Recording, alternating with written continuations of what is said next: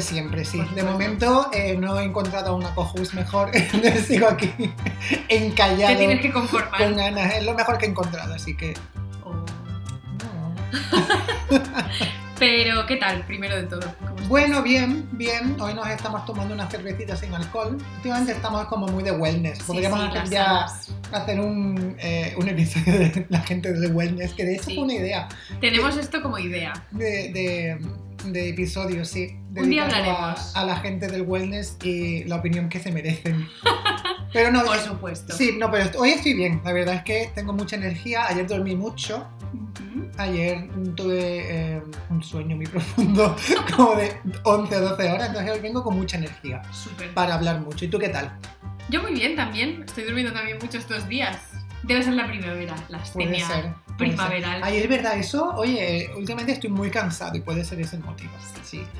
Los miembros de la generación guay no nos libramos de los achaques de la edad. No, no, no, para nada. para ya nos nada. empiezan a atacar igual que los No somos boomers. inmunes, no somos inmunes a nada. Somos inmunes a los buenos trabajos, a la estabilidad, Sí. a todo eso sí.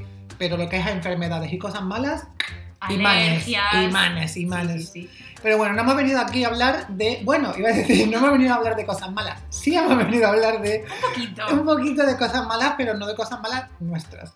Exacto. Entonces vamos a. Hemos venido a opinar. Hemos venido a opinar y hemos venido a compartir historias escabrosas que marcaron nuestra infancia y nuestra adolescencia. Exacto. Entonces, ¿de qué vamos a hablar hoy, Ana? Pues hoy vamos a hablar de historias de true crime. De True Crime, ¿vale? Vamos a hablar un poco de crímenes y casos sonados que, como he dicho, marcaron nuestra infancia y adolescencia pues porque estaban siempre en los periódicos, en la tele, la gente hablaba de ellos y a día de hoy muchos de esos casos se han rescatado porque plataformas como Netflix, plataformas como eh, Movistar, Amazon y aquí publicidad gratuita para todas estas personas, em, los han rescatado y han hecho eh, documentales, han hecho docuseries, no de todos, pero de algunos De sí que eh, lo han hecho y como que han revivido un poco la memoria de, de- de todo lo que De la pasó. mayoría de estos Sí. casos, exacto. Entonces eh, queremos dedicar este episodio pues, a hablar de los casos que entre nosotros dos pues muchas veces hemos hablado y que yo creo que más nos marcaron y que a día de hoy todavía más nos fascinan en, Exacto. en diferentes niveles, sí. Porque al final yo creo que somos una generación no solo que vivió un poco en la explosión del show business, también con el true crime, sino que una generación que, era un po- que estábamos, estamos un poquito mm, traumatizaditos. En plan, no sé cómo hemos salido normales habiendo visto todas estas cosas truculentas que hemos visto en la tele, porque yo creo que nos hemos criado casi mm, ha sido pasar de un crimen a otro y cuando se acababa la investigación de uno, de repente pasaba otra cosa. Sí, claro, y, Y además siempre- de que nos hemos criado, como ya dijimos en un episodio, nos hemos criado con y por la tele. O sea, Ah, la, tele supuesto. la tele nos ha criado, Sí, entonces sí, sí. mm, todo lo que, a, a todo lo que estábamos expuestos, ahora cuando lo piensas dices, enfermedades mentales lo que podríamos tener perfectamente y seguramente tengamos Traumitas. muchísimos trastornos, pero bueno, Sí. Vamos a empezar hablando de los primeros que recordamos, para poner un poco en contexto los casos de los que estamos hablando. Tú, en concreto, ¿cuál es el primero así que recuerdas cuando empezábamos a ver la tele, etcétera? ¿Cuál es el primer caso que recuerdas, por ejemplo, que digas, esto no son dibujos animados, ¿qué está pasando? yo quiero hacer un inciso aquí y quiero decir a mi favor que aunque no fuesen casos, yo sabía diferenciar los dibujos animados de la realidad en la tele. Sí, claro.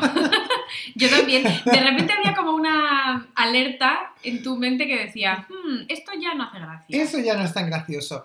Pero ser el primer caso que recuerde eh, ser consciente y decir esto es algo malo, creo que fueron las niñas de Alcácer, porque es uno de los más sonados de España, también porque se hizo el documental de Netflix y a raíz de ahí yo creo que lo, re- lo recordé mucho, aunque durante los años mm, he visto bastantes cosas porque, no sé, creo que es un, te- un, un caso que genera mucho interés y durante los años pues me he ido, me he ido informando, he ido buscando más cosas y también en la tele eh, durante los años lo han seguido cubriendo, han Sí, seguido sí. siempre sacando, no sé, pistas nuevas o algo nuevo o, y que Jiménez hacía un programa. Sí, o de repente mm, Antonio Inglés salía de la cárcel. Bueno, Esto eso- pasó no hace mucho. Eso es muy fuerte, que salió petado, salió mazado. sí. Y, y ahora lo encontraron hace poco también en, eh, En una casa ocupa, en ¿no? una casa Madrid. ocupada, en, no sé si fue en Vallecas o en algún sitio de Madrid, sí, Qué fuerte. que la gente pensaba que ese señor se había ido a, no sé, Otro país. a otro país, iba a decir a Francia, porque está aquí al lado, pero se había ido a otro país y de repente está en Madrid. Es como, ole tú. Eh, pero no, bueno, sí, ese es el caso que más recuerdo, eh, o el, perdón, el primer caso así más sonado que recuerdo, y pasó a la vez, fue como coetáneo Ujú. de un caso que es bastante menos sonado, que es el de las niñas de Cuétara. Uh, de este yo no sé. Sí, que son dos niñas y este pasó también por, el- por la misma época, por el 92-93, que claro, yo lo recuerdo, pues eso, tenía mejor 5 o 6 años, y este fueron do- dos chicas también de más o menos la misma edad, porque tendrían 12-13 años, que desaparecieron en un pueblo de Palencia, Uh, y les dicen las niñas de Cuétara porque en ese pueblo estaba, y creo que a día de hoy también está, la fábrica de galletas Cuétara. ay, qué fuerte. Sí, y creo que no sé exactamente lo que cómo se desa- desarrolló la historia, pero la última vez que las vieron fue también haciendo autostop. Entonces son dos historias muy parecidas, porque son niñas de, pues eso, vamos, jóvenes adolescentes de, pues, de entre 12 y 15 años que salían por la tarde-noche ¿no? a la discoteca de día o a alguna fiesta así que, que hubiese y luego hacían autostop y haciendo autostop es cuando las ven por última vez. Ay, qué miedo. Claro, Sí. yo de las de, de las niñas cuétara sí que no estoy muy enterada. No estás tan enterada porque el caso de Alcácer fue mucho más mediático. Como que robó Mm. un poco el foco de atención de, eh, de este otro caso de las niñas de, de Cuétara. Pero bueno, pasaron más o menos a la vez y yo sí que tengo el recuerdo de los dos, pero claro, tengo mucho más presente el de Alcácer porque al final ha tenido mucha más cobertura mediática. Claro, es que yo estoy pensando que el de las niñas cuétara a mí me pilla cerca en realidad, porque está en, Sí, está muy cerca de. Asturias. Sí. Bueno, no, era en Palencia, pero creo que ellas eh, se fueron en tren a Cantabria y luego... ah, claro. y luego desaparecieron cuando querían volver, creo. Uh. Es que no, no lo tengo muy claro, pero bueno, al- eh, fue así, entre Palencia y Cantabria. Mm, Pero este sí que es verdad que eso me queda un poco más lejos, pero el de las niñas de Alcácer me suena y todavía ahora, a raíz del documental de Netflix, que no solo lo vi yo, sino que también lo vio mi madre, etcétera, lo hablábamos y ella me decía, claro, nosotros el mensaje que dábamos a la, o sea, también el que recibía a mi madre como madre joven y como mujer, un poco en aquel momento, era, bueno, yo crecí además pensando que el autostop era una cosa que no se podía hacer. No sabía exactamente por qué, pero era como todo el mundo también en el cole, aunque fueras niño, no sabías exactamente la historia y a lo mejor a mí no me lo decían directamente, pero igual, pues a mis primas, que son más mayores, pues sí era como autostop, nunca jamás, porque mira lo que te puede pasar. A mí eso, ves tú, lo de autostop, nunca, creo que nunca me llegó el mensaje ¿No? de hacer autostop es peligroso. Bueno, creo que hacer autostop de por sí es un No es lo concepto, más... mm, no, no es lo más seguro, ¿vale? Pero tampoco vivo en un sitio en el que el autostop fuese algo común, ¿vale? O Claro. algo tan necesario.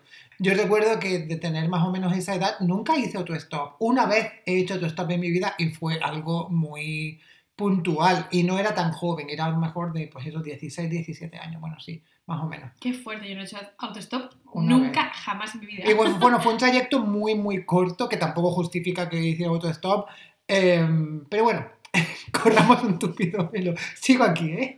¡Qué fuerte! Pues claro, yo esto es lo primero que recuerdo así, como no recuerdo el caso en sí, ni mi madre explicándomelo, ni nada en concreto, pero sí que recuerdo un poco ese mensaje que te llegaba, que era como autostop, igual a mal, te puede pasar algo, problemas, etc. Y además era como que, yo qué sé, pues a lo mejor mis vecinas, que eran más mayores, eso, pues todas lo tenían como muy Mm. claro. A raíz también del, docu- de- del documental de Netflix, em, ya que has dicho que tú lo viste con tu madre, yo también lo vi con mis padres. Uh, Y, ¿y ¿Cuál era su opinión? Claro, ellos lo recuerdan mucho más que yo, lo recuerdan Ujú. más vivamente. Y me acuerdo de preguntarles eh, que- recordaban ellos, y una de las cosas que me dijeron que me pareció muy curiosa es que incluso en mi pueblo, que es un pueblo de Almería, la gente decía, las hemos visto, las han visto aquí, las han visto allí. Y, ¡Ah, qué e fuerte! incluso la policía, o sea, que llamaban a la policía y la policía iba a investigar. También por vuestro pueblo. Sí, era como la gente estaba ya loca pensando que yo quiero pensar que la gente eh, creía haberlas visto de verdad y la gente estaba ya como tan obsesionada que yo pienso que lo hacían por querer ayudar, evidentemente, aunque habría de todo, pero es que fíjate el punto, y ellos recuerdan de, de eso, de decir, eh, están en el pueblo y la- las han visto en tal sitio y la policía ir allí, eh, pues interrogar a la gente, investigar un poco la zona y tal. Y al final, fíjate, al final no, no la, habían- no la- no la habían podido ver en ningún sitio. Qué fuerte. Yo esto a mi madre también me lo dijo, en plan, que ella recordaba la época en la que, claro, todavía no habían aparecido. Contextualizando ahora un poco el, el crimen, para el que no lo conozca, que seguramente todo el mundo sabe más o menos por dónde van los tiros, las niñas, las tres niñas, estuvieron desaparecidas unos setenta y pico días, más o menos. Sí, un mes ¿no? y Desde medio. por ahí. noviembre hasta Dos enero. meses, sí. Mm. Además, yo una cosa que sí que recuerdo, y ahora cuando vi el documental, como que me despertaba el recuerdo, era Miriam, Tony y Desiree. Los plan, nombres, los nombres. los nombres yo también los tengo grabados a fuego desde, Sí, pues sí. desde que pasó, desde principios de los 90. Son tres nombres que, o sea, nunca se me han olvidado. A mí tampoco. Nunca, nunca. Y mi madre era lo que decía, que de lo que más se acordaba era de la época anterior a que encontraran los cadáveres. Es decir, Vale. cuando la gente podía dar pistas. Sí. Mi madre mm, recordaba eso, que había pistas pues, que podían estar en Asturias o que había una pista bastante como que estaba siguiendo la policía, que estaban llegando como a Bilbao. Y mi madre pensaba, no puede ser, tal y cual. Era como que estaba mm, en todas partes de España. Ya, bueno, lo estamos, es verdad que estamos contextualizando el caso muy mal porque damos por hecho que la gente lo conoce. Pero el caso está en Valencia, es un pueblo Exacto. a las afueras de Valencia. Entonces, que la gente dijese que las hubiesen visto, o sea, perdón, que la gente dijese que las habían visto en Almería, en Asturias, en Cádiz, en, era como, Claro, mm, o están en un sitio o, o sea, es imposible que se estén moviendo tanto. claro. ¿Vale? Entonces era como, para la policía, yo creo que para los investigadores tenía que ser muy desconcertante que hubiese tanta pista falsa. Exacto. O sea, que al final, bueno, no sé si, a ver, falsa era, ¿no? Pero que no... Que la gente a lo mejor no lo hacía con mala Exacto, que no es que, no es que, que quisieran ellos dar una pista falsa a propósito, simplemente que era una, una pista pues que no coincidía con lo que estaban buscando. Entonces, Claro, porque al final yo creo que era una época en la que no había como precedentes, en este caso. La gente como que no sabía cómo reaccionar en Sí, ese sentido, sí. no sabía cómo ayudar, a lo mejor pensaba que diciendo lo primero que se veía unas niñas que podían ser remotamente parecidas y querían ayudar, etc. También no creo que no solo la gente no sabía cómo actuar, sino que también pues eso, los medios, etcétera, es tampoco lo trataron con mucho tiempo. No, no lo mucho trataron con- tacto. no, no lo trataron con mucho tacto y aquí eh, voy a romper una lanza a favor un poco de los medios de comunicación. Estoy totalmente de acuerdo, lo trataron eh, de una manera muy cruda, lo trataron de una manera, mm, como tú has dicho, sin ningún tipo de tacto, pero mm, tenemos que también pensar en la época en la que fue, que eran principios de los 90, y la televisión privada, Antena 3, Telecinco, eh, acababan de surgir. Al final estas cadenas nacieron a finales de los 80, a principios de los 90. Entonces, nunca se había cubierto un caso como este mediáticamente en la televisión y no había un precedente de cómo tratarlo. Claro. Ahora, humanamente, por supuesto que esa no es la manera de tratarla. Mediáticamente, creo que intentaron darle tanta atención y entrar tanto de lleno Mm. en tanto en las familias, en los amigos, en el pueblo, que llegó un punto de mm, que me parece es, es desagradable. Sí, era como que no había límites. No, no había ningún tipo de límite. Yo creo que lo hicieron por, por intentar dar toda la visibilidad posible al caso, pero claro, pasaron, mm, pasaron una línea, cruzaron un punto en el que era, es telebasura, es un tipo de telebasura que gracias a Dios hoy ya no existe. Mm. Entonces, Exacto, porque yo creo que durante todas las épocas, o sea, durante todas las fases del caso, estuvo como súper mediatizado desde lo que sale en el documental, que Nieves Herrero se plantó en el pueblo, con Olga Biza. en el polideportivo, con todo el pueblo allí, la familia, que no sabían ni de dónde le venían el aire. Un desastre. Y eso ya, bueno, que se plantaran en el pueblo no me parece tan mal, porque al final hoy en día se sigue haciendo lo mismo. Cada vez que hay una desaparición así sonada, pues se traslada un equipo de prensa y retransmiten desde el sitio. Pero es que se metieron en las casas de los familiares. También. Que cuando- Mientras les daban la noticia. Cuando dieron la noticia estaban grabando dentro de una de las casas, que mira, o sea, que es que lo piensas y no tiene ni pies ni cabeza. Mm, ¿Por dónde coger eso? No, claro. Entonces... eh, Al final es que es verdad que, bueno, también, sobre todo una de las familias, porque el ángulo un poco del documental sigue al padre de una de las niñas, que claro, se desmarca un poco de la versión oficial, Sí. por decirlo así. Que bueno, aquí tampoco, a ver, aquí no, no estamos, nosotros estamos hablando de esto sin ningún tipo de, de filtro. de filtro, pero es verdad que es un tema muy delicado. Yo de esa versión no oficial, la verdad es que no me creo nada.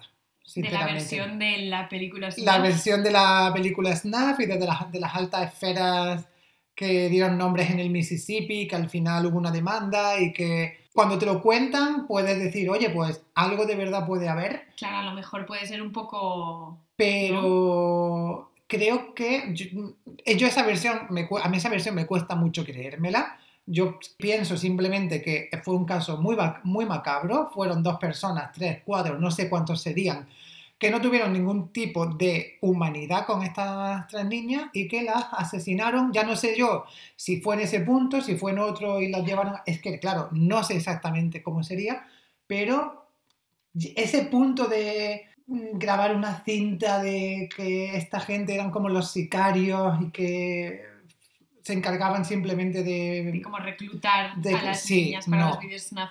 Yo tengo, yo, o sea, yo mi, tampoco me creo mucho la historia, sobre todo porque, mm, claro, hay una prueba que se suponía que iba a ser la prueba La definitiva, la cinta, que el hombre de la cinta, Juan Ignacio Blanco, murió hace nada. Murió sí hace un año o dos, entonces, y esa cinta no ha visto la luz. No, porque además él en el documental, bueno, estamos haciendo muchas referencias al documental, pero claro, es de donde tenemos la información más reciente. Mm, él decía como que la iba a dar a conocer a su debido tiempo y Vamos a ver, han pasado Ha mm, muerto. 28 años de esto, o sea, mm, ya tuvo tiempo ese señor para dar Sí. a conocer eso si realmente existía. Que además Fernando García, que es el padre de una de las niñas de Miriam. Miriam, se supone que había visto las cintas, pero parece ser que no es así. Entonces, claro, aquí es donde yo le empiezo a ver aguas a esta Sí, teoría. porque hay bastante laguna, sí. estaban como muy defendiéndola en todos los programas del late night, como en el Mm. Mississippi. Pero claro, ahí cruzaron otra línea, que era lo que estaba pensando antes cuando hablábamos de... Cruzaron el Mississippi. Cuando Pensaba hablábamos... que lo que ibas a decir eso. No. Cruzaron otra línea que fue enseñar todas las autopsias de las otras dos niñas. Sí, sí, sí. Aparte de enseñar las autopsias de las niñas, dijeron nombres mm, públicos, o sea, Claro. cruzaron muchas líneas en ese... No muchos solo en Mississippis. Mississippi. Cruzaron muchos Mississippis ahí. Sí. Pero entonces, creo que eh, si una cosa eh, aprendió España de ese caso fue que la televisión tenía que tener un enfoque muy distinto ante eh, casos como este, ante casos tan delicados. Y creo que ese fue el primer caso tan sonado y a raíz de ese, por supuesto, la televisión en los 90 y los principios de los 2000 eh, no tiene nada que ver con, lo- con la de ahora, porque ahora hay mucho más filtro y ahora las cosas tienen mucha más repercusión, pues porque la información se propaga mucho más rápido, entonces está todo como mucho más medido. Pero este yo creo que fue un detonante para que las cosas se pensaran mejor a la hora de retransmitirlas. Sí. Sí que es verdad que sigue habiendo un poco pues los típicos programas que entran un poco ahí amarillistas, Sí. que no somos UK, pero Sí, bueno. no, pero al final la gente es lo que quiere ver. Sí. Pero es verdad que mm, tienes que tener mucho cuidado con cómo posicionar la información, cuánta información das y qué tipo de información das, porque pues eso, que se compartieran las autopsias, que se... Claro, es que esto las familias en ese momento dijeron, what the fuck, ¿sabes? Exacto, que se compartieran las autopsias, que dieran nombres, que no sé. Súper mm, detalles, Sí, además, que aparecían en los informes sí. judiciales, Sí. etcétera. De repente un forense, otro forense, el doctor Frontela, este Sí. señor, que además decía, como no, es que esto es mi cosa favorita, como no me daban la alfombra, me la llevé a mi casa y la examiné en mi casa. Este señor, el doctor Frontera, ¿no hizo luego también una segunda autopsia en otro caso más reciente? Es que este hasta metido en tantas cosas, pero sí. No lo sé, pero se le veía un poco mm, ya turbio desde el Eh, principio. yo no lo veo muy de fiar. Vamos, y a Juan Ignacio Blanco tampoco se le Ignacio Blanco veía. es que lo veías desde el espacio. A, a esa persona lo único que quería era una cámara delante suya. Y Sí. esa persona quería chupar cámara a toda costa. Claro. Y al final, yo, uno de los personajes del que no hemos hablado del documental, que es mi favorita. La señora inglesa. Sí. Patricia Murray. Patricia Murray que va en motillo. me hace Ay, mucha gracia. Sí. Y me gusta mucho cómo habla. Pues esa mujer, oye, hizo mucho por el caso, ¿eh? sí, sí, sí. Estaba súper metida. Estaba, y además había muchas cosas. Y era como un poco imparcial, que eso me gustaba. Sí, era imparcial, pero era más contraria a esta teoría. Conspiratoria. Sí. Sí. Entonces, bueno, tenía más la cabeza sobre los hombros que el, que el otro. Sí, es que Juan Ignacio Blanco era un cuadro. Porque claro, yo además recuerdo esa época de, mm, no sé por qué, estaba como súper de moda. Yo creo que también fue cuando salió tesis o películas de este tipo, Sí, que era como, yo qué sé, estaba como en la conversación de la gente los vídeos snuff. sí, No es sé verdad. por qué. Entonces era como un momento como de repente se inventaron esa historia y fue como, pues ala, una red de vídeos snuff. Ya, ¿eh? Porque estaba de moda. Pero Tesis, qué, qué película tan buena, ¿eh? Ahora, ahora hubiera sido una, una red de TikTokers. ¿Te imaginas? Esto habría, evol- habría evolucionado durante los años, pues eh, fueron los SNAF en los, eh, en su momento fueron los en los snuff. 90, luego en los 2000 a lo mejor sería, no sé. Otra cosa. El Messenger el Two Girls- 20. Two Girls One Cup y de repente... Y ahora tenemos a los TikTokers. Sí. Bueno, pero sí, este nos hemos extendido bastante, pero es uno de los casos más sonados y el primero así que recuerdo con mucho detalle. Pero en los 90 recuerdo otro caso que no es tan escabroso, bueno, es bastante eh, controvertido y bastante delicado, no es tan escabroso, es el caso Arnie. Uh, de este me has contado alguna vez cosas, Sí, que este es de los 90, que pero creo que la gente así en general no lo conoce es menos tanto. conocido y fue, eh, creo que era un bar de Sevilla, un bar, eh, un bar de ambiente en el que, creo que esto fue a mediados de los 90 también, en el que investigaron y descubrieron una red de prostitución de menores. Uh, uy, qué mal. Claro, entonces, imagínate, España en los 90, homosexuales, prostitución de menores. Aquello se convirtió en un escándalo y en un poco de persecución, caza de brujas. eh. Porque además, claro, yo creo que en ese momento sería tanto como que te señalasen como que estabas en el bar.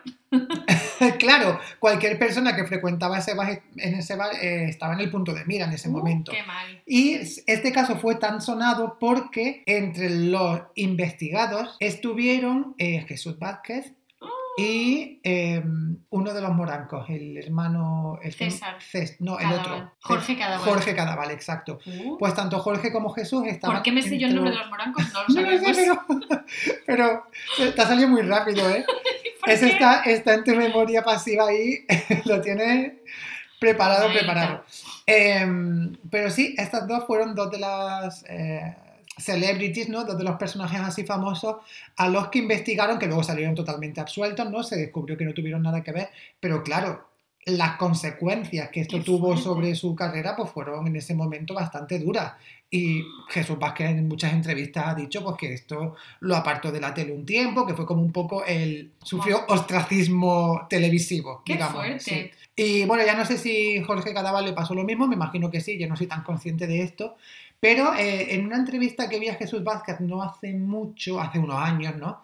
Él habló de que durante el juicio, durante toda la investigación, ellos dos vivieron juntos, Ah. como para darse apoyo, y eso yo no lo sabía. Me Anda, pareció como, gracia. sí, en la casa de los morancos, la casa de los morancos, me imagino, En la casa de. Maíta. en la casa de Omarita, me imagino que cada uno tendría su casa, pero sí, en la casa de Jorge en Sevilla. Qué fuerte. Sí, y este es otro de los casos que recuerdo así porque, bueno, me imagino que como marica creciendo en los 90, claro, estaba esto en la tele y, mm, claro, te genera una imagen muy negativa. Qué fuerte. Sí, ¿Sabes cómo se resolvió? Me imagino que Eh, encontraron la red real. ¿no? sí me no lo sé exactamente, encontrarían a los culpables.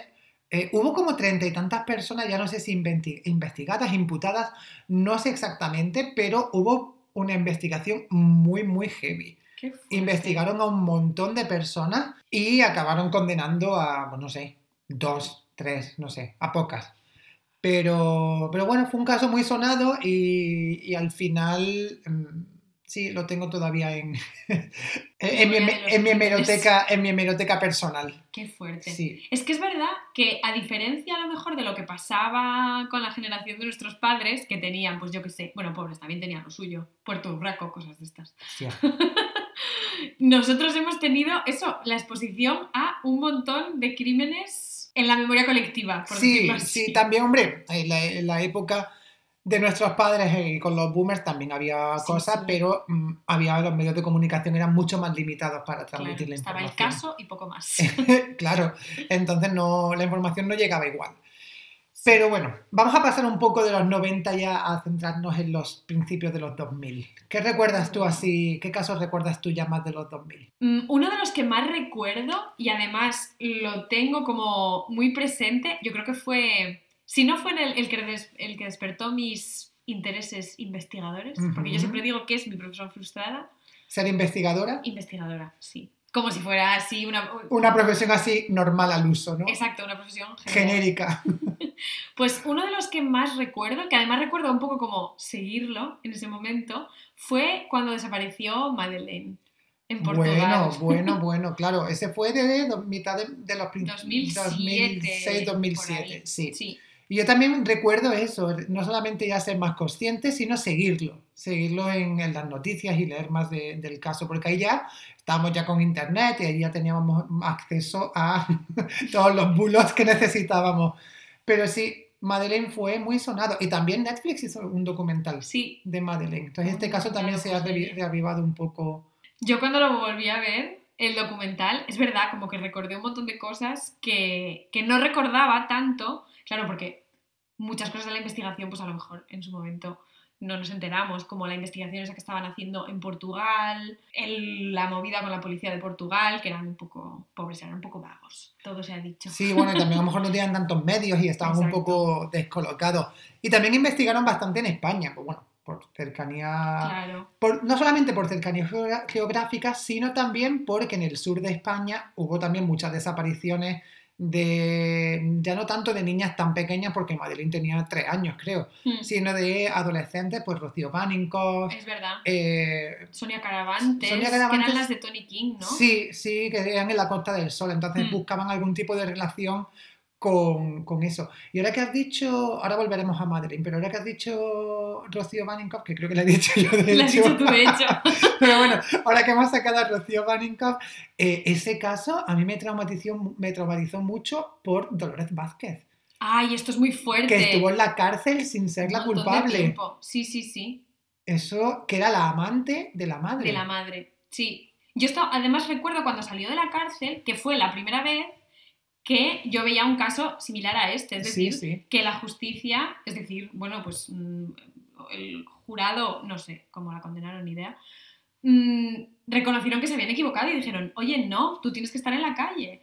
Y recuerdo, es que además tengo la imagen de la rueda de prensa en la mente, cuando ella salió y dijo, a ver, tampoco os penséis que voy a estar aquí en plan dando palmas con las orejas, que he estado casi dos años en la cárcel, creo que estuvo. La pobre. Hombre. Pero sí que es verdad que ella estuvo en el punto de mira desde el principio porque fue la madre. Sí, la o sea, señaló la madre. Rocío la que la sí. señaló a ella diciendo, ya no sé si fue porque encontraron el cuerpo de cierta manera o porque la madre tenía, pues evidentemente, detalles del caso, que ella dijo en una rueda de prensa eh, o a los medios en algún momento que en cuanto ella supo cómo había sido el crimen, la primera persona que le vino a la cabeza fue eh, Dolores Dolores. Vázquez. Sí. Sí. yo recuerdo que era una historia mm, relacionada con que estaba limpiando una fosa séptica o algo así. Ay, es que todo, todo Es es que tan en estos casos- turbio. La gente tiene como una relación con las fosas sépticas, yo no he visto una fosa séptica en mi vida.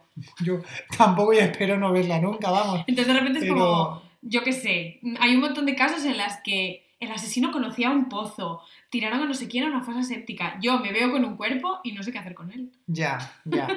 Pero bueno, sí, este fue. eh, esto fue. eh.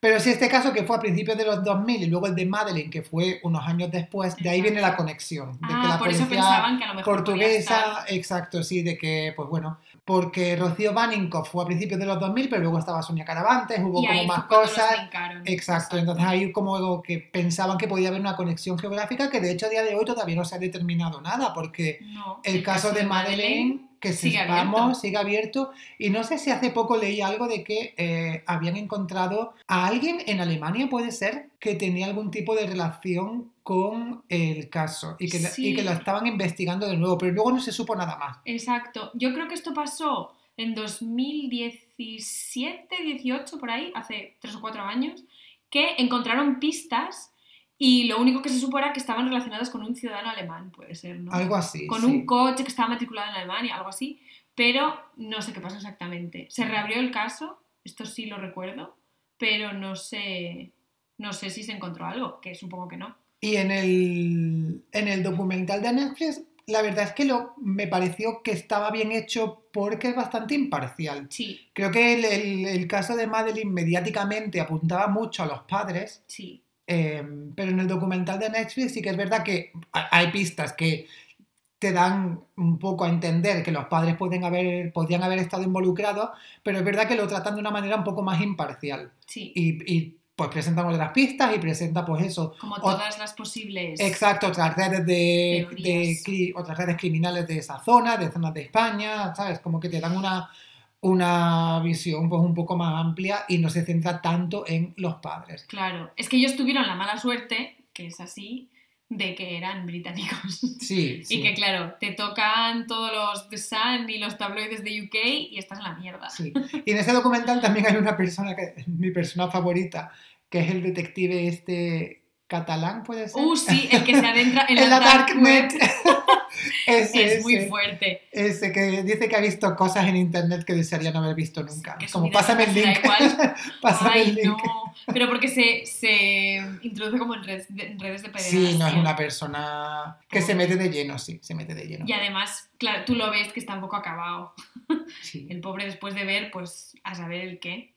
Mi cosa favorita de este caso es el filántropo, que es otro personaje también que aparece un poco antes en la investigación y que al que le han dado una pista de que Madeleine McCann está en Marruecos, en el Atlas. Esto me encanta. Ah, ya sé quién dice, vale, sí. Porque en el Atlas, que es una cosa verdad, que si es eres verdad. filántropo deberías saber, la gente o como los pueblos nativos del Atlas en Marruecos, la mayoría son rubios y tienen los ojos azules. Mm, Y está esa foto tan famosa de una niña Ma- rubia, marroquí, Pero mayor, ya que no sí, tiene. más mayor sí. que... Y que de repente este hombre, filántropo, es que me encanta la palabra filántropo, se coge un avión y se planta en Marruecos, en el Atlas, la gente, me imagino que flipando, diciendo, ¿qué? ¿Qué hace usted aquí? Porque además yo recuerdo esta teoría, porque yo pensaba, ¿por qué se van a llevar a una niña y meterla en una cesta de una mamá en una montaña? No tiene ningún Ya, sentido ya. este momento tráfico Ya. de menores.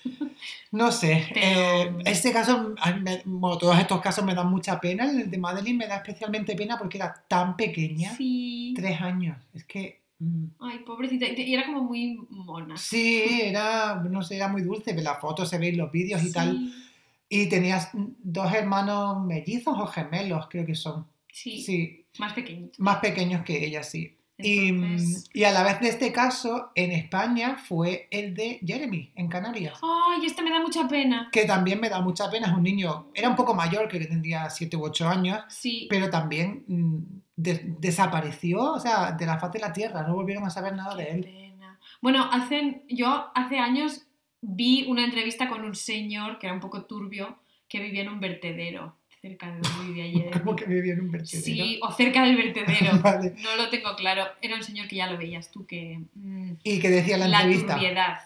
Que había visto a Jeremy. Creo que lo llegaron a meter en la cárcel incluso, pero no estoy segura. Al menos lo investigaron. Mm, Y que lo había visto, pero que él no tenía nada que ver. Mm, Una versión así un poco sui generis. No somos nosotros quien para sacar conclusiones, pero es verdad que solo opinamos. solo opinamos. Eh, y opinamos a- eh, con base en la información que hay disponible, pero es verdad que rara vez, eh, cuando pasa un caso así, rara vez tiene un final, pues, no sé, Bueno, bueno, Es exacto. verdad. Es que a mí, Jeremy, yo tengo que hacer aquí un pequeño paréntesis, me daba mucha, mucha pena porque yo tengo especial debilidad por los niños y niñas con gafas. Oh, Me da mucha pena. pobre. Pero bueno. Cuando veo a un niño con gafas por la calle es como los quiero abrazar. Ya, pero bueno, que digo que al final todos estos niños, los pobres, dan pena, sí. Sí. Eh, luego vamos, estamos siguiendo un poco un eje cronológico, ¿no? Nos- hemos empezado en los principios de los 90, hemos pasado a mediados de los 90, ahora estamos como en principios, mediados de los 2000. Vamos a seguir un poco a finales de los 2000, porque uno de los casos ya muy sonados, que de este ya no sé yo si hay documental o no, puede ser que sí. Em, que recuerdo mu- muy vivamente, porque además ya éramos bastante más eh, grandes, fue el de Marta del Castillo, Ostras, claro. que Sí, ese sí. fue 2009-2010. No, creo que no hay docuserie en Netflix, pero hay un montón de Hay documentales más. muchísima Varios equipos de información. investigación. Momento Sí. fan de Gloria Serra. Ah, también es verdad, sí, hay equipos de investigación sobre este. Sí. Y este eh, es un caso también que genera muchísimo interés porque es que a día de hoy, claro, no hay cuerpo, entonces si no Mm. hay cuerpo tampoco No se puede imputar el, el el, delito. el delito en cual. sí. Entonces, es que eh, es una cosa como estas personas, no sé cuántos eran, tres, cuatro, no me acuerdo exactamente, han podido manipular a la policía de esa De manera. esa manera. Es muy fuerte. Yo recuerdo este caso, además, claro, no hay documentales como tal, pero yo recuerdo perfectamente los especiales de Marta del Castillo, que había Sí. cuando todavía estaba desaparecida. Hubo al principio de la búsqueda, pues un montón de programas en las que, de hecho, mm, su novio, sus amigos participaban en las labores de búsqueda, pedían ayuda, etc. Y esto yo lo recuerdo perfectamente. Ya, ya. No, es verdad que fue un caso muy, muy sonado. Mm. Y mm, creo que fue en el equipo de investigación cuando van a Francia, puede ser, a Sí, buscar a, A buscar al cuco, al cuco que vive allí en un pueblo, sí, y que... y que habla francés muy y habla- sí, y que, vamos, y que viven de puta madre, vamos, que se fueron allí, ahí están trabajando, viviendo su vida tranquilamente. Es que el cuco era menor, por eso no lo pudieron imputar Sí. como, como mayor de edad. Sí, y Igual luego que su novio, que su novio sí que lo imputaron como su novio está en la cárcel. el novio de Marta, dicen. Ujú. Ah, sí, que era Miguel Carcaño. Exacto. Sí. Pues este es otro de los casos así que tengo como muy marcados en la memoria porque, vamos, ya teníamos, teníamos cierta edad cuando pasó Sí. esto, pero claro, cuando pasa, al final, eh, Marta creo que tenía 13, 14 años, era bastante más pequeña que nosotros, pero te hace, a mí me recuerdo que me marcó mucho porque dice, vamos, es que esto puede pasar Sí. muy cerca de tu círculo, ¿no? Eso puede Sí, sí. pasarle a cualquier persona de nuestra edad en ese momento. Entonces, como que te deja una sensación de malestar Mm, y de inestabilidad muy rara. Y ese caso lo recuerdo especialmente por eso, por, el, por la sensación de, de, de inquietud también Sí. que, me, que me generaba. Sí. A mí una de las cosas que me llamó más la atención es que, sobre todo en la parte de los acusados, que la familia del cuco estaba como compinchada con él. Esto a mí Sí. me acuerdo que me llamó muchísimo, muchísimo la atención. Que su madre lo cubría, que yo pensaba, yo me meto en un lío de estos y a mí mi madre no me cubre en ningún momento. Vamos, me dice, te quedas, para- vas para la cárcel. Entonces a mí me llamaba mucho la atención, es que mm, en la, durante el caso, a lo mejor, yo esto me imagino que todo el mundo lo sabe, estaba la figura del infiltrado, que era una persona que se ofreció a la familia de Marta a entrar en el, en el círculo, tanto del cuco como bueno, de estos amigos, y tenía grabaciones de la madre diciendo que ella lo estaba cubriendo. Entonces, claro, se suponía que la madre sí que sabía más de lo que estaba contando. Es que es muy fuerte. Y cambiaron el, el La relato muchísimas veces que decían que la, la novia de uno de ellos estaba estudiando allí, luego que no estaba estudiando, luego que no sé La novia qué. del hermano de Miguel Carcaño, Eh, que sí. es un señor que da mucho miedo. Sí, sí, sí. Que luego que tenían, que la sacaron en una silla de ruedas, que no sé qué. Sí, y que luego que un vecino sí que los había visto, pero luego no. Muy, es muy hardcore, es muy desagradable todo, todo. Y como que cambiaban siempre la versión de las personas que estaban en el, en el piso. Sí. Yo creo que en el caso de Marta del Castillo es donde yo empecé a desarrollar mis labores de investigadora. Vamos, o sea, en el caso anterior se te generó el interés y aquí ya te pusiste manos a la obra, ¿no? Sí, o sea, no, es más que hace poco leí una noticia en la que, por no sé qué contradicción en la versión, van a hacer un careo, ahora, hace poco, van a hacer un careo dentro de poco, no sé si pasó, bueno, era lo más reciente, entre Miguel Carcaño y su hermano. Porque su hermano lo absolvieron en su momento, su hermano da mucho miedo. Sí, sí. Yo es mi única es mi única sensación con este caso y van a hacer un careo porque creen que si no sabe dónde está el cuerpo va a hacer que Miguel Carcaño lo diga. Guau, ¿y esto crees que pasará dentro de poco? Yo creo que es como una de las, de las cosas más recientes que pasaron en Ah, pues de esto no me he enterado yo, fíjate. Por eso te digo que mis, labo- Ah. mis dotes de investigadora mm, están aquí saliendo a la luz. Bien, bien, bien. ¿Y mm, cuál es el siguiente que del que podemos hablar? Si estamos ya en la década de 2010 en adelante, ¿cuál se te ocurre a ti? Yo creo que el siguiente caso, y a mí creo que de todos los que hemos comentado, es el que más me llamó la atención, porque además es un caso que yo seguí muy de cerca, es el caso de Asunta. Oh, Asunta me da mucha pena. A mí también, me porque además pena. muy mona. Sí, y que mira, tuviese gafas. no, no tenía gafas que se supiera porque no salía en ningún sitio con gafas, pero, Pero bueno, era muy lista. eso te iba a decir, era una niña muy inteligente. Muy Yo tengo además una conexión con ella porque tocaba el violín. Bueno, y, y pasó en Galicia, que al final está cerca de. es que de en Galicia pasan muchos casos. En, Galicia pasan muchas cosas, sí. Deberíamos hacer un episodio 2. Nos encanta decir esto de hacer segundas partes. Luego ya veremos lo que hacemos, pero Pero hacer uno dedicado específicamente a cosas de Galicia, a casos de Galicia. Cosas y casos de Galicia. cosas y casos.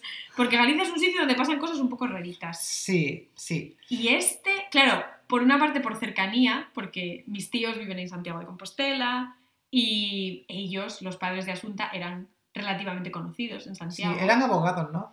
La madre era abogada y el padre era periodista de La Voz de Galicia. Ah, cierto, sí. Entonces, claro, fue un caso que fue muy famoso y aparte, bueno, hace poco mm, acaba de retomar actualidad porque la madre de Asunta Ay, sí. Apareció Se ha suicidado muerta, en la cárcel, sí. Entonces, claro, ahora hace poco como que retomó Y actualidad. también Netflix hizo un documental. También. Sí, sí. Y mm, claro, yo este caso lo seguí desde el principio, más o menos, porque era una cosa ya que olía raro por todas partes. Sí. Entonces, desde las historias... Claro, se empezaron como a descubrir datos un poco. Primero, cuando desapareció, claro, todo era un poco... Olía raro ya desde el principio. Pues eso, aparece un cuerpo mm, cerca de la casa de sus padres. Esto ya es raro. Sí, que apareció además tirado en la carretera, en mitad de Mm, una como una pista. Sí. Y hay trozos de cuerda y es un poco raro ya todo. Ven a los padres ir en coche, o a la madre en este caso. No se pone muy de acuerdo en dónde estaba la niña, con quién. Mm. Pero a mí ya lo que ya me empezó a escamar del todo era cuando empiezan a hablar, pues eso, los profesores, la profesora de, no sé si hacía ballet. Ay, sí, niña, que iba como drogada a clase. que decía que iba drogada. Sí, porque además le daban pastillas. Para Eh, la alergia. Sí, pero que eran pastillas para dormir, ¿no? Que, Sí. que la tenían como eh, empastillada perdida. Que, Ah, pobre. que luego, cuando en la investigación eh, hay muchas cámaras de seguridad de la calle que grababan a los padres yendo a la farmacia y- y, Volviendo. iban siempre a comprar pastillas. Sí. Y supuestamente murió de eso, murió de... O sea que no sé exactamente cómo la mataron, pero le dieron una sobredosis de pastillas, la dejaron cao Mm. y ya no sé luego si, si había... Creo que más. murió sofocada. Esto dice la investigación. Pero moriría fo- sofocada Yo me creo Gloria Serra, ¿eh? En este- posteriormente a, mm, a estar a estar claro. dormida, drogada. Claro, porque yo creo que el plan era un poco que no mm, opusiese resistencia, ¿no? Vale. Entonces, mm, claro, este era un poco el plan. Qué escabroso, qué escabroso. Pero a mí lo que me sigue como perturbando un poco es que no haya como una razón aparente. Entonces, claro. No, porque era como una familia modelo, ¿verdad? Porque Sí, los dos padres eran mm, de bastante éxito, como has dicho, ¿no? El padre se periodista, la madre, bien. la madre abogada, se llevaban bien, habían adoptado a la chica, mm, eran como una familia un poco ejemplar. Aunque sí que es verdad que hubo problemas entre los dos, que estaban divorciados, pero eran Se como una que se familia llevaban bien, se- ¿no? que se llevaban bien y era una familia, pues no sé, que tenían sus cosas como toda familia, pero al final, Sí. como suelen decir en la tele, eran normales, ¿no? Saludaban. saludaban, no sé, Sí. sí. Pero lo, lo lo que más me, me llama la atención de la mayoría, o si no de todos los casos que hemos hablado, es que o no hay culpable o ha sido muy difícil determinar el culpable, incluso al día de hoy siguen, queda- siguen quedando dudas. Sí, yo creo que esto es una cosa común a todos estos casos, que aunque se haya enco- encontrado el culpable, o no se sabe por qué, o faltan cosas, como en el caso de Marta del Castillo, falta el cuerpo. En el caso de las niñas de Alcácer, uno de los asesinos, que de esto no hemos hablado, Ahí es verdad, no hemos hablado se fue en un barco no y se tiró al mar. Exacto, no hemos hablado de Antonio Anglés. Antonio Anglés, que mm, además era en nuestra época de pequeños, parecía que te iba a aparecer por detrás de cualquier Hostia, esquina. es verdad, Antonio Anglés era un, un nombre al que temías. Sí, Era como un nombre del saco. que te daba muchísimo, a mí me daba muchísimo miedo, Sí. es verdad. Es verdad que dicen que se fue en barco, que se tiró de un barco, que... Mm. A saber. Y yo creo que hay dos teorías. Una, que murió al caerse del barco, y la otra, que vive en Brasil, un poco como el Dionis. Sí, sí. Yo quiero pensar que murió, Sí, yo- yo porque me imagino igual que sí. sí, es más factible, pero bueno, tampoco hay cuerpo si murió, entonces... Claro, entonces son casos que a día de hoy, pues sí, están resueltos, porque, bueno, hay una sentencia, etcétera, pero quedan question marks. Sí, queda mucha, queda mucha interrogante sin resolver en el aire y creo que por esto nos marcaron tanto, porque Sí. no son casos que tienen un principio pero no tienen un final. Entonces durante los años se sigue hablando de ellos, se siguen haciendo documentales, siguen saliendo en periódicos, en, en internet. Se reabren, como el caso de Madeleine. Exacto, se siguen reabriendo, entonces eh, no acaban nunca, tienen un principio pero todavía no han tenido un final. Como una explicación que satisfaga a todo el mundo. Exacto, entonces, pues no sé, nosotros no, desde luego no vamos a encontrar, por mucha investigación que tú hagas, no somos nosotros los que, Nunca se sabe. los que, ya te digo yo que no, los que van a cerrar los casos estos para siempre. Ojalá llegue el día en el que eso pase, no que seamos nosotros, sino que se cierren. sino que se descubra. Pero es verdad que mientras tanto y no, nos da muchas horas de... Bueno, sí, nos dan muchas horas de tertulia, muchas horas de búsqueda en Google y de, bueno, de refinar nuestras búsquedas en, en la medida de lo posible. Sí, sí.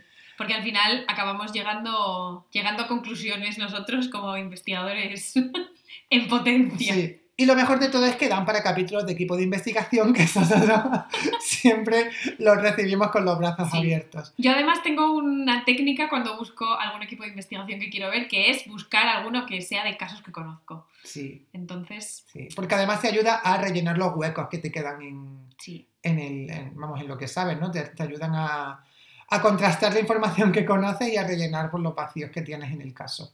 Así, que nada, bueno, no vamos, como hemos dicho, no vamos a ser nosotros quienes eh, pongan punto y final a esto, pero vamos a poner punto y final al episodio. sí. De momento, nada. En algún momento haremos un especial con otros casos, Con otros casos que se nos quedan en el tintero, quizás menos escabrosos, espero.